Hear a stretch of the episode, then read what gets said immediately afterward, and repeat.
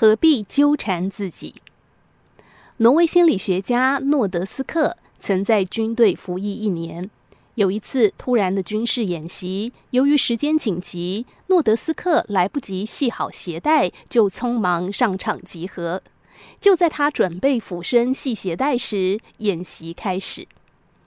从那一刻起，诺德斯克无时不在想着那根没有系好的鞋带，万一松掉，绊倒自己，闹出笑话，该如何是好？就这样，他一直无法集中精神。结果，不幸的事发生。诺德斯克左腿中弹受伤，而事实上那根鞋带一直都好好的系着。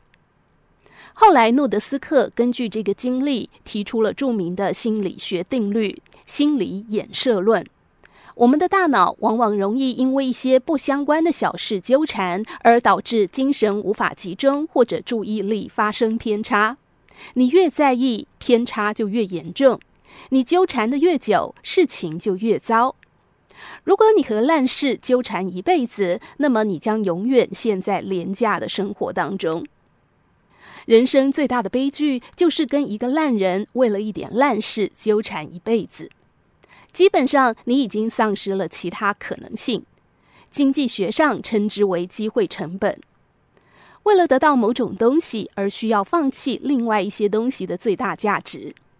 也就是说，同样的资源，你怎么分配？你会做出什么样的选择？可以看出一个人的智慧和层次。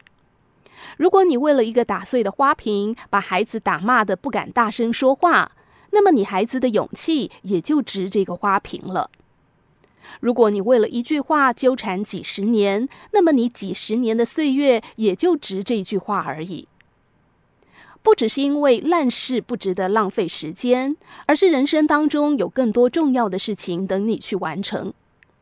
纠缠与固执等待，反而是另外一种伤害。把紧握的手松开，去拥抱更多的未来。错过的时间怎么买，谁都付不出来。或许当我们学会释怀，过去就会安静下来。与其纠缠不清，不如及时放手，让过去安静下来，也让未来明亮起来。